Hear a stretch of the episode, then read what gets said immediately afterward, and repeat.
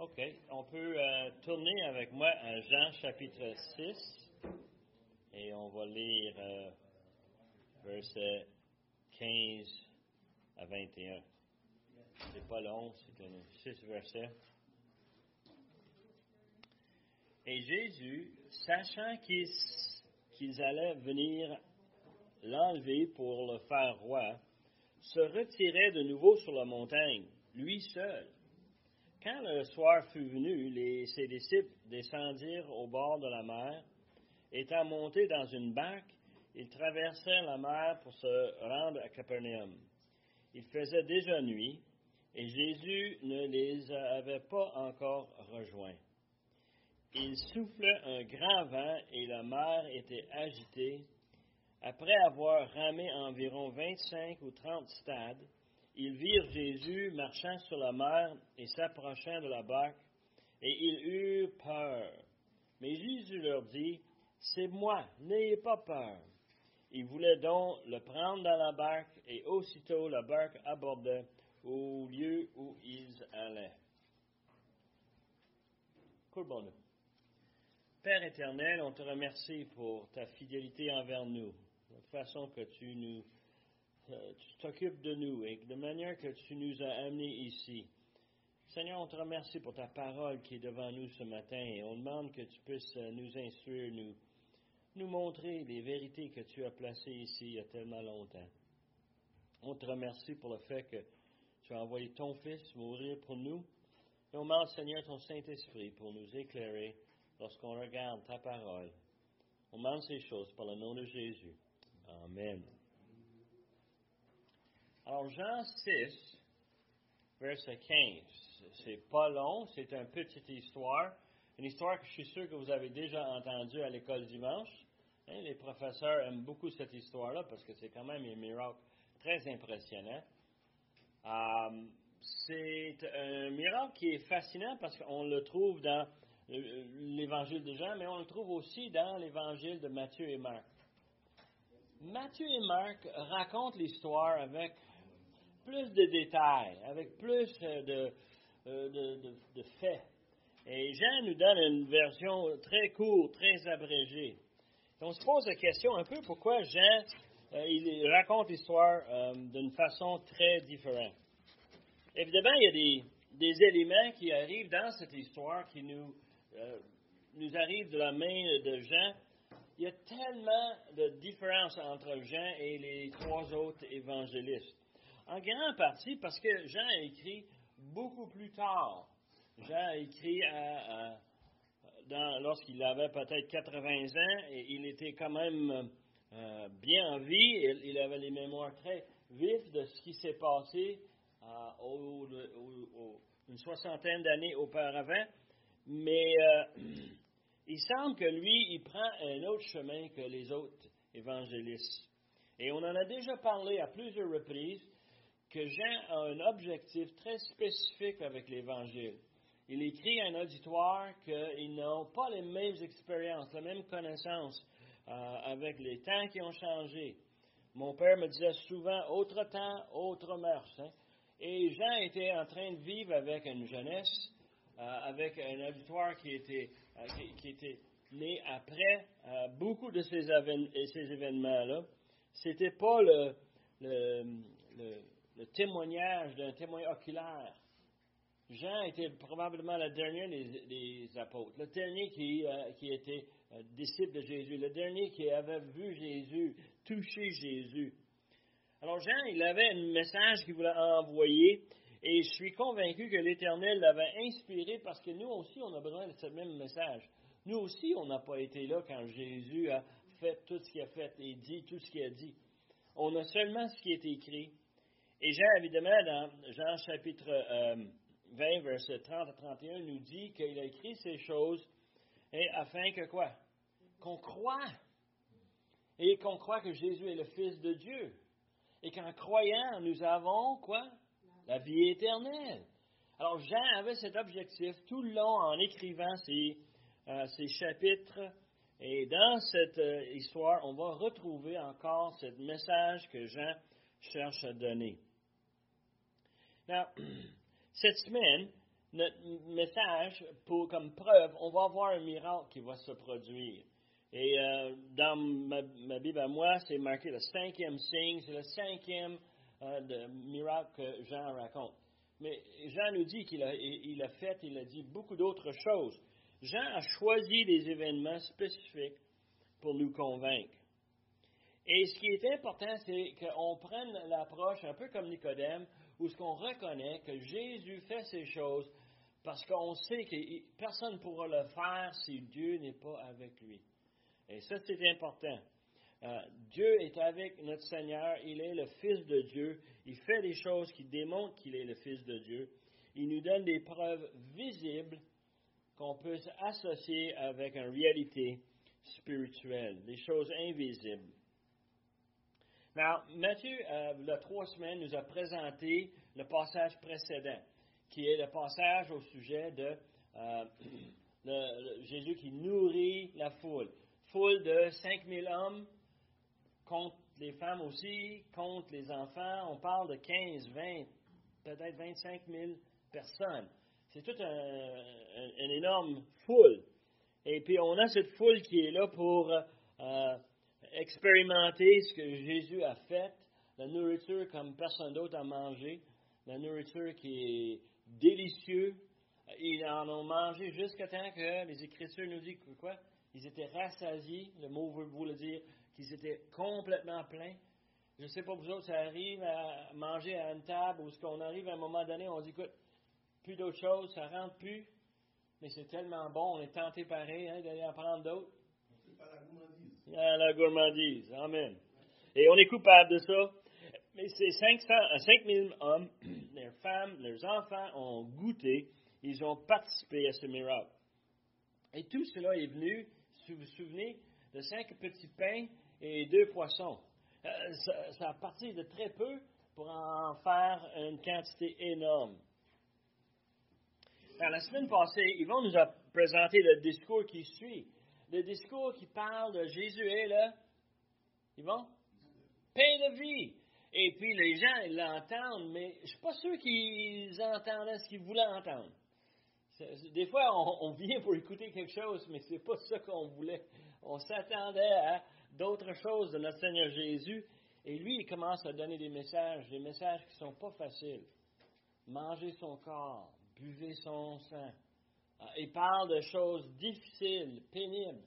Euh, surtout pour l'être humain qui a une motivation, euh, une personnalité, un désir, plein de désirs. Et on voit que le foule voulait que Jésus fasse d'autres miracles.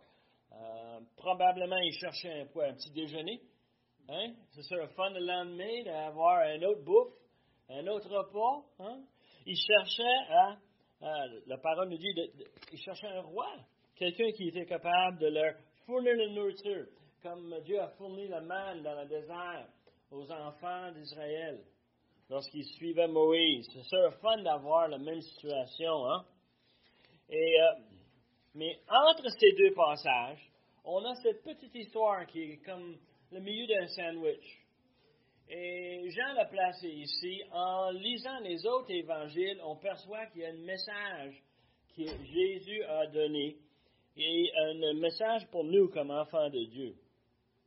Dans, dans verset 15, euh, Jésus dit, sachant qu'il allait venir enlever pour le faire se retirait de nouveau sur la montagne, lui seul. Il savait, Jésus, qu'est-ce qui était dans le cœur des hommes? Chapitre 2 nous a bien dit ça. Il sait qu'est-ce qui est dans le cœur de l'homme. Il sait qu'est-ce qui était dans le cœur de ces 25 000, 30 000, je ne sais pas combien de personnes, mais lui, il lisait chacun, il savait qu'est-ce qu'il voulait. Encore du pain, s'il vous plaît. C'est ça qu'il savait. Il savait qu'il voulait quelqu'un qui va s'occuper d'eux autres. Now, Jean a écrit une date qui est pas mal passée. On pense 50 euh, à 60 ans plus tard. Et il ajoute une explication. Dans le texte de Jean, souvent Jean va nous raconter ce qui arrive, mais il va nous donner son interprétation, si je peux dire. Il va rajouter d'autres choses qui n'étaient pas présentes au moment que c'est arrivé.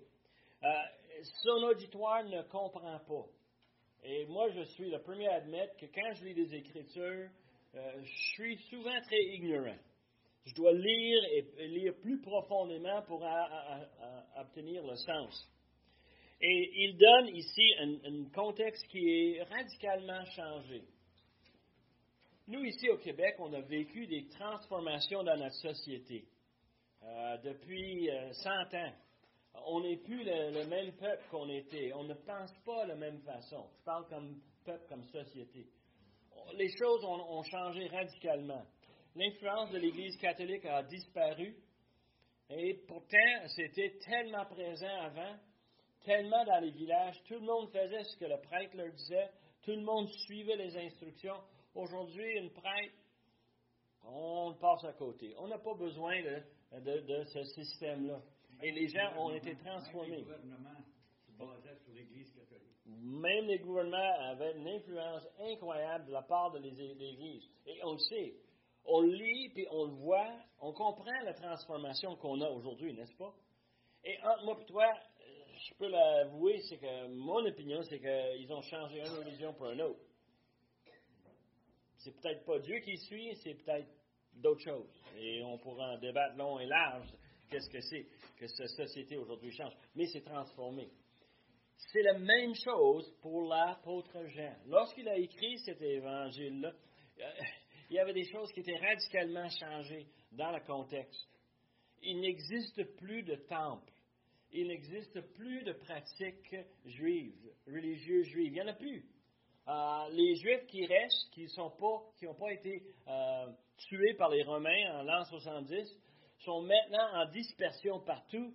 Ce sont euh, des miettes, des bagatelles de ce que c'était autrefois.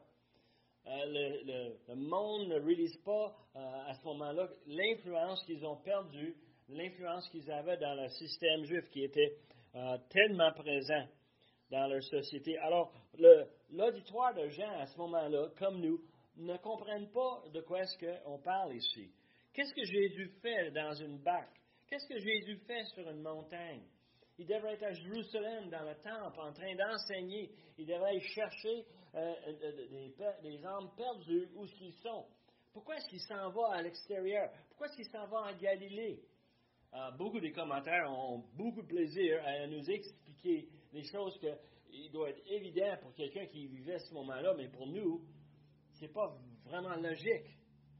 Mais les Juifs cherchaient à, tuer cet homme. Cet homme qui, nettoyait le temple, qui enlevait leur système, euh, leur système de, de, sacrifice. Il venait et il dérangeait. Et il cherchait Jésus. Il voulait l'arrêter. La meilleure façon pour Jésus, c'était quoi? s'en aller, de s'évader. Et qu'est-ce qu'il fait dans verset 15? C'est qu'il fait exactement ça. Le monde sont venus. Il a 5000 hommes. Ça fait toute une armée, 5000 hommes. C'est un paquet de rebelles prêts à, prendre Jésus comme roi en sachant que ça va faire une rébellion, une révolte contre les Romains. On va avoir notre roi, il va nous nourrir, il va s'occuper de nous. Si quelqu'un est blessé, il va nous guérir sur le spot. On a besoin d'un roi comme ça. Et les gens sont poussés, même dans la campagne, même dehors de la ville, il se trouve un foule prête à suivre Jésus. La vaste majorité de nous aujourd'hui aurait dit Amen. Que notre Église soit remplie jusqu'en craquant pour les gens qui s'en viennent pour chercher tout ce que Dieu peut leur offrir. Quelque chose de merveilleux, n'est-ce pas? Et Jésus dit non, merci. Jésus, euh, des autres évangiles nous dit qu'il a, envoyé, il a renvoyé la foule et il s'est monté sur la montagne pour être à distance. Et euh, on se pose la question, est-ce que c'est peut-être pas une autre de ces tentations qu'il a vécues dans le désert avec Satan? Voici une foule qui veut le prendre, le mettre en roi, il peut installer le système comme il faut, il est capable d'être juge, il est capable, on sait comment ce qu'il est capable parce qu'il est Dieu. Et nous qui avons lu, on a triché, on a déjà une bonne idée qui est le Fils de Dieu, quelles sont ses capacités, quels sont ses pouvoirs?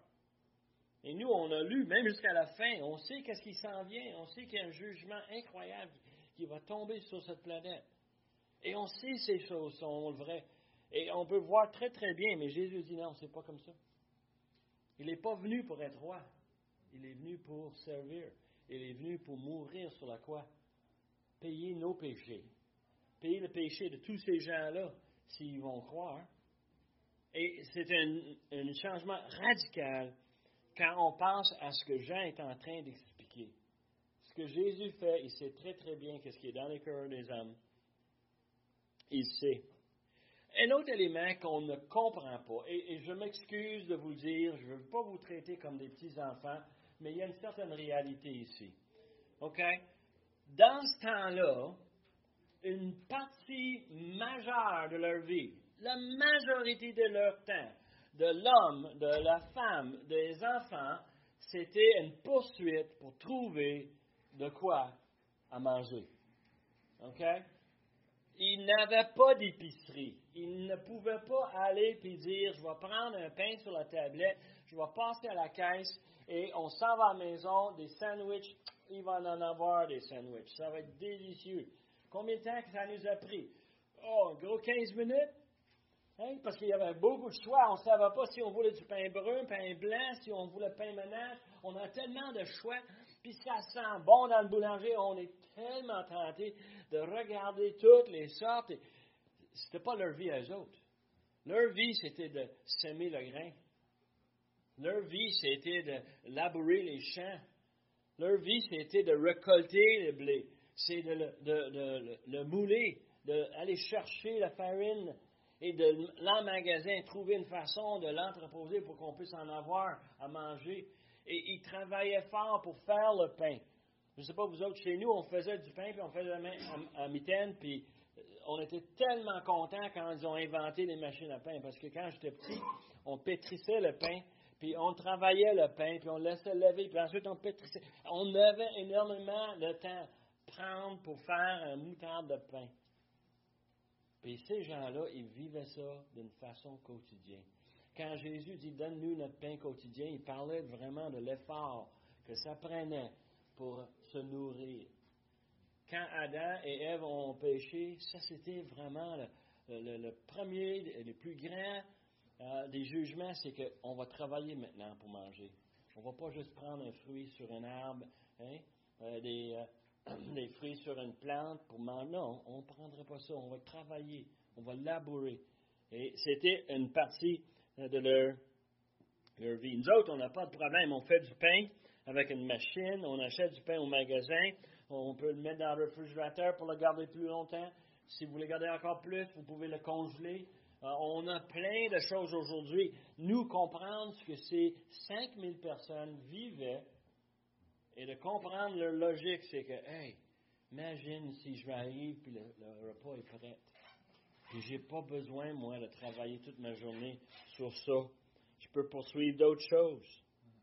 Et alors, il faut, qu'on comprenne comment c'était spectaculaire pour eux autres. C'était un vrai miracle, quelque chose d'impressionnant.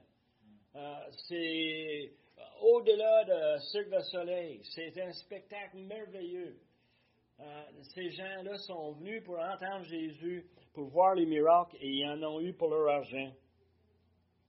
Ils voyaient Jésus comme un sauveur.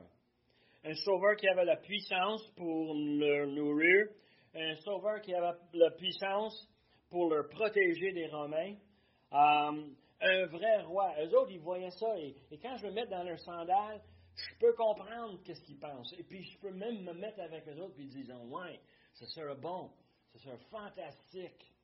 C'est facile de le voir dans cette situation-là. Mais Jésus est venu pour sauver le pécheur. Et, il veut nous sauver d'un jugement éternel. Alors, Marc nous dit qu'il a renvoyé ses disciples dans Marc chapitre 6, même histoire. Euh, ça l'air que euh, Jésus a dit aux disciples Allez-y, je, je, vais être correct. Et eux autres, euh, ils sont embarqués dans leur bateau. Verset 16, quand le soir fut venu, les disciples descendirent au bord de la mer. Étant montés dans une barque, ils traversent la mer pour se rendre à Capernaum. Il faisait déjà nuit. Hein? On parle ici de noirceur. Et Jésus ne les avait pas encore rejoints. Euh, Jean nous donne un clin d'œil en disant Jésus va les rejoindre. La logique, c'est que Jésus va marcher le tour du lac, puis il va arriver à Capernaum. Les autres vont ramer avec leur bateau, ils vont se rendre à Capernaum. Et Ah, il dit, verset 18, qu'il soufflait un grand vent et la mer était agitée. Après avoir ramé environ 25 ou 30 stades, ils, euh, virent Jésus marchant sur la mer et s'approchèrent de la barque. Et ils eurent peur. Jean raconte, raconte une histoire très peur, euh, très euh, bref, très court, mais la réalité, c'est que c'est pas mal plus une, une, situation impressionnante. Et les autres deux évangélistes nous donnent une histoire beaucoup plus détaillée c'est la nuit. Euh, normalement, la nuit, euh, les eaux se calment. Euh, je ne sais pas, vous comprenez un peu la dynamique entre le soleil, le vent et, l'eau, mais le soleil chauffe l'eau, l'eau donne son chaleur à, l'air, l'air commence à bouger avec la chaleur. Et c'est pour ça que le jour, souvent, on a beaucoup de vent et la nuit, on a très peu. D'habitude, c'est très calme. Alors déjà ici, on a une situation qui est un peu abnormal, c'est qu'on a un grand vent. les, gens qui, euh, connaissent le, coin, c'est-à-dire le mer de Galilée, le mer de Galilée est entouré sur trois côtés, est, ouest et nord, sur les trois côtés par des montagnes. les montagnes, beaucoup d'air froid qui descend, beaucoup de mouvements, beaucoup de vent. Euh, et ils disent que le, mer euh, Galilée, c'est un lac. on parle d'un lac qui est probablement une quinzaine de kilomètres de large, euh, probablement une quarantaine de kilomètres de long. Alors, c'est quand même grand. On pourrait le comparer un peu à Lac Saint-Jean. C'est quelque chose d'assez impressionnant, massif. Alors, quand il y a du vent, il y a des vagues. C'est pas facile dans une petite bac lorsqu'on essaie de ramer. Ils ont ramé à peu près euh, l'équivalent de 5, euh, à peu près 5 km. 5 km sur une distance de, 15. Ça veut dire qu'il a fait à peu près un tiers le chemin pour traverser de l'ouest à l'est. Euh, euh excusez-moi, de l'est à l'ouest. C'est quand même euh, pas beaucoup quand tu considères que euh, un des autres évangélistes nous dit que c'était le troisième veille de la nuit, c'est-à-dire entre 3 heures et 6 heures du matin. Et s'ils ont commencé avec le coucher du soleil, ça veut dire que ça fait quand même déjà un bon quoi, 12 heures qu'ils sont en train de ramer. Euh, peut-être 9, 9 heures de ces 12 heures, ils ont ramé et puis ils ont fait un tiers le chemin. Ça va pas bien. Et puis, ils, voient Jésus qui s'approche. Non, les autres évangélistes nous disent que ce n'est pas Jésus qu'ils ont vu. Ils ont vu une fantôme. Et c'est logique un peu. On est dans l'eau et puis euh, on voit quelqu'un qui arrive sur l'eau. Ce n'est pas un être humain, parce qu'un être humain va nager. Hein? il va caler. Et les autres, ils ont vu un fantôme. la peur a tombé sur eux. C'est évident, oui. Ah, alors, on peut voir la situation. Oui, ils ont peur. Ah, oui, c'est une situation inattendue. dans certains commentaires, ils vont dire que Jésus marchait sur le bord de l'eau et les autres, ils ramènent le long de le bord ah, parce qu'ils avaient peur de la tempête. C'est une, explication intéressante. Sauf que Jésus va embarquer dans le bateau. Comment qu'il va embarquer dans le bateau? Au sec? Il va falloir qu'il nage pour se rendre jusqu'au bateau. Alors, l'idée ici, c'est que peu importe, Jésus marche sur l'eau. Et c'est miraculeux. Un point que dans un des évangiles, Marc, on nous raconte que Pierre, lorsqu'il a vu ça, il a dit Si c'est vraiment toi, Seigneur, hein, laisse-moi venir à toi. Et, il part, il marche, et ça va bien jusqu'à temps qu'il regarde à terre, puis il voit les vagues, et il commence à avoir plus peur, et il commence à caler. Et Jésus le ramasse, il le ramène dans le bateau. Alors, on a cette miracle qui est devant nous, qui est quelque chose d'impressionnant. Jésus dit, c'est moi, n'ayez pas peur. Il voulait donc le prendre dans la barque, et aussitôt la barque abordait au lieu où ils allaient on a le récit de, Marc qui se trouve entre versets 20 et 21, où ce que Pierre a demandé de rejoindre notre Seigneur Jésus. Les autres évangiles nous disent d'autres choses au sujet des disciples. C'est-à-dire que quand Jésus il était embarqué dans le bateau, les disciples ont dit, Matthieu nous dit, qu'ils ont reconnu Jésus comme fils de Dieu. Et je trouve ça surprenant, si c'est l'objectif de l'apôtre Jean, il nous dit ça dans le chapitre 20, Comment ça se fait qu'il n'a pas profité de cette histoire-là pour dire, oui, nous les disciples, on a reconnu Jésus comme Fils de Dieu? Ben, c'est parce qu'il y a d'autres choses qui s'en viennent. Jean, il a un objectif, il veut raconter cette histoire-là, il veut parler du pain de vie, il veut parler à la foule, mais il reconnaît très très bien euh, que ses disciples commencent à comprendre les miracles. Ils ne sont pas là pour lui donner un spectacle, ils sont là pour leur convaincre qui il est. Dans, le chapitre 2, il dit que trois ans après, ils ont compris son message. Il dit qu'ils ne comprenaient pas tout, mais quand il, est mort, il, ah, ils se sont rendus compte de toutes les choses que Jésus les a dit pendant tous ces chemins-là. Il les a compris. Et c'est ça là, mon histoire à moi aussi. Parce que moi, je lis, puis je comprends les choses. Mais souvent, ça prend quoi? D'autres événements, d'autres explications pour qu'on arrive à avoir une compréhension.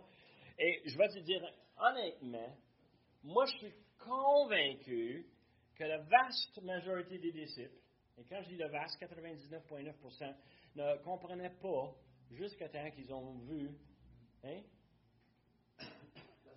la résurrection, et après ça même, jusqu'à temps qu'on arrive en Acte chapitre 2, et là, on comprend que les autres, ils sont capables de prêcher l'Évangile parce que maintenant, ils le comprennent. C'est pas juste un miracle que Jésus fait, ponctuel à ce moment-là, mais quelque chose qui démontre qui il est. C'est quoi son plan? Son plan est beaucoup plus grand que nous. Son plan est tellement avancé. Nous, on ne pourrait même pas comprendre tous les détails. La, présence du Saint-Esprit par la suite, quand il a dit qu'il a parti, puis je vais vous envoyer quelqu'un encore plus grand que moi. Amen. Et ça, c'est arrivé, Acte chapitre 2. Ah, exact.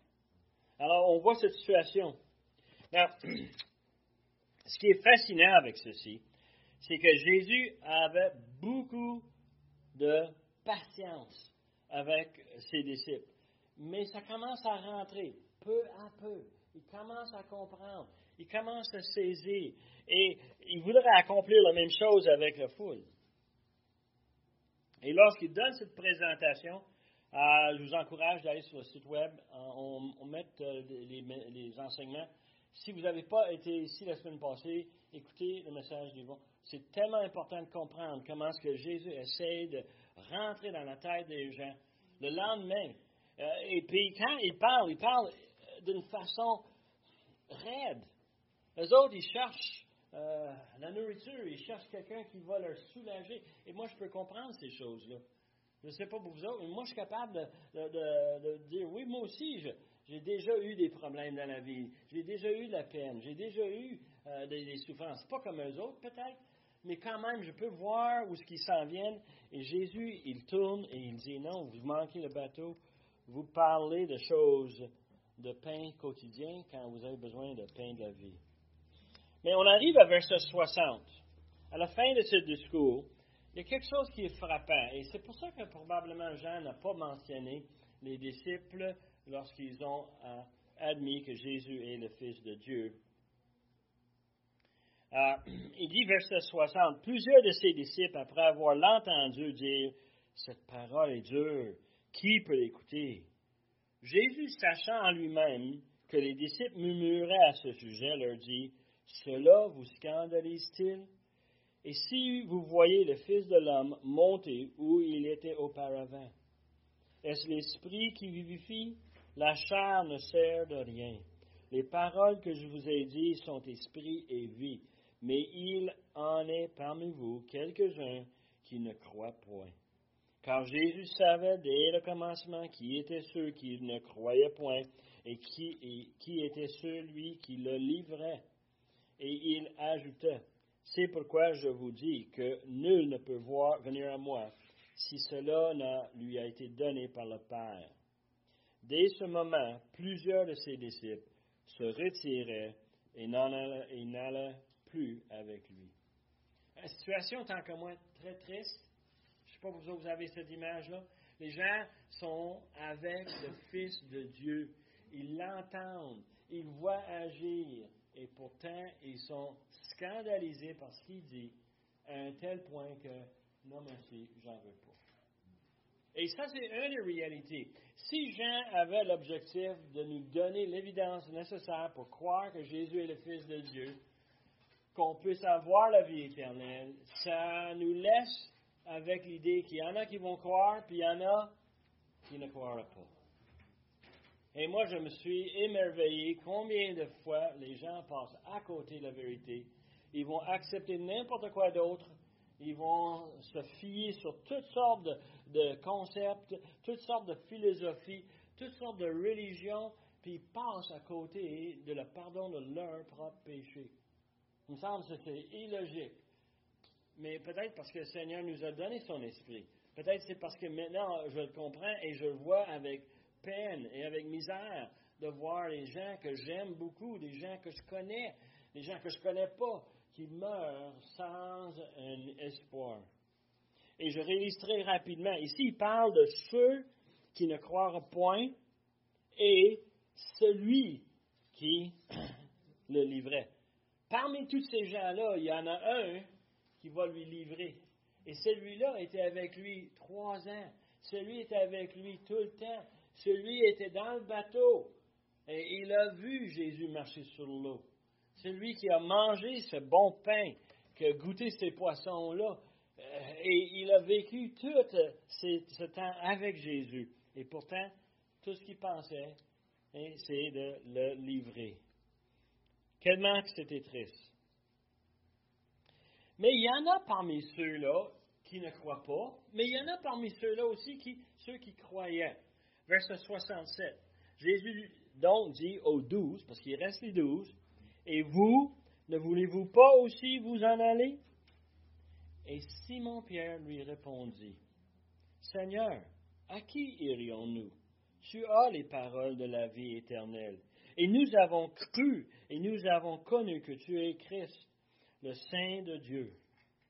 Jésus leur répondit, N'est-ce pas moi qui vous ai choisi, vous les douze? Et l'un de vous est un démon. Il parla de Judas Iscariote, le fils de Simon, car c'était lui qui devrait le livrer, l'un des douze. On a cette image ici où ce que Pierre, comme d'habitude, il prend la parole pour tout le monde et il dit, écoute, tu me poses la question à nous les douze? Non, à qui on va aller? Il n'y a pas personne d'autre. C'est toi. C'est toi le Christ. C'est toi le choisi de Dieu. C'est toi le Fils de Dieu. Et Jean lui donne ce passage après tous ces autres histoires, le pain, le marché sur l'eau, le pain de vie, euh, tout l'enseignement, il arrive pour dire, vous, vous ne quittez pas. Vous n'êtes pas tanné. Vous n'êtes pas fatigué de tout le, le, le, brouhaha? Et on sait très bien en lisant les évangiles que les disciples avaient hâte que Jésus prenne pouvoir. Ils avaient toujours la même notion. Mais eux autres, ils ont moins compris le minimum, c'est qu'il était le Fils de Dieu. Et Jean l'amène ici pour nous montrer justement que parmi tous les gens qui le suivent, il y a au moins un minimum de douze personnes. Lorsqu'on regarde les Écritures, on voit comment ce que les foules vont, vont avec le temps. Et on va voir comment ce que les vrais disciples vont sortir, ceux qui croient qu'il est le Fils de Dieu, ceux qui sont prêts à attendre, ceux qui sont prêts à se soumettre à ce que euh, notre Seigneur va leur demander? nous aussi, on a besoin de faire le même choix. Nous aussi, on est poussé à décider est-ce qu'on va croire ou pas? Et dans les semaines à venir, on va regarder d'autres passages dans le chapitre 7 où on va être vraiment mis sur le, un peu sur la situation. Comment ça se fait qu'aujourd'hui, il y a tant de monde qui ne suit pas Jésus? Est-ce que je suis le seul? Est-ce que nous sommes les seuls? Est-ce qu'il y en a d'autres? Moi, je questionne énormément. Dans mes prières, je peux te dire, je me demande au Seigneur, comment ça se fait qu'il y a si peu de monde qui tourne à toi? Comment ça se fait que il y a tellement de choses miraculeuses que tu fais. Chaque jour, tu nous donnes le souffle de la vie, tu s'occupes de nous et tu nous donnes la peine de vie pour qu'on puisse avoir la vie éternelle. Comment est-ce qu'on peut tourner et comment est-ce que les gens peuvent le refuser? Et un des problèmes qu'on a, évidemment, c'est que les gens sont aveuglés. Un des problèmes qu'on vit avec, c'est que ces gens qui sont aveuglés vont trouver n'importe quelle excuse pour ne pas euh, écouter, pour ne pas prendre au sérieux les euh, choses que Jésus a, dit, de voir les choses que Jésus a faites pour ceux qui sont des vrais miracles comme preuve de sa divinité. nous aussi, on doit faire le choix et c'est un choix que je vous encourage de faire. C'est quelque chose qui se fait à chaque jour quand on se lève. Seigneur, aujourd'hui, je veux te suivre. Seigneur, aujourd'hui, je veux prendre ta parole, je veux le mettre dans mon cœur, je veux le maîtriser, je veux l'appliquer. Et c'est à nous à faire ce choix-là. bon nous Père éternel, on veut te remercier pour euh, ta parole qui, qui nous instruit et comment est-ce que Jean nous a voulu nous donner l'évidence nécessaire pour qu'on puisse croire? Père éternel, on veut te remercier pour ton Fils qui est venu. Et volontairement, il a donné sa vie comme sacrifice pour prendre nos péchés. Et Seigneur, nous sommes bénis de savoir qu'on a un Dieu qui nous aime tellement, qui nous a choisis il y a tellement longtemps et que Seigneur, tu as un plan merveilleux pour nos vies. On demande que tu puisses nous guider cette semaine, que tu nous diriges, que ta parole soit toujours dans nos pensées, toujours sur nos lèvres. Seigneur, nous demande ces choses par le nom de Jésus, notre Sauveur. Amen.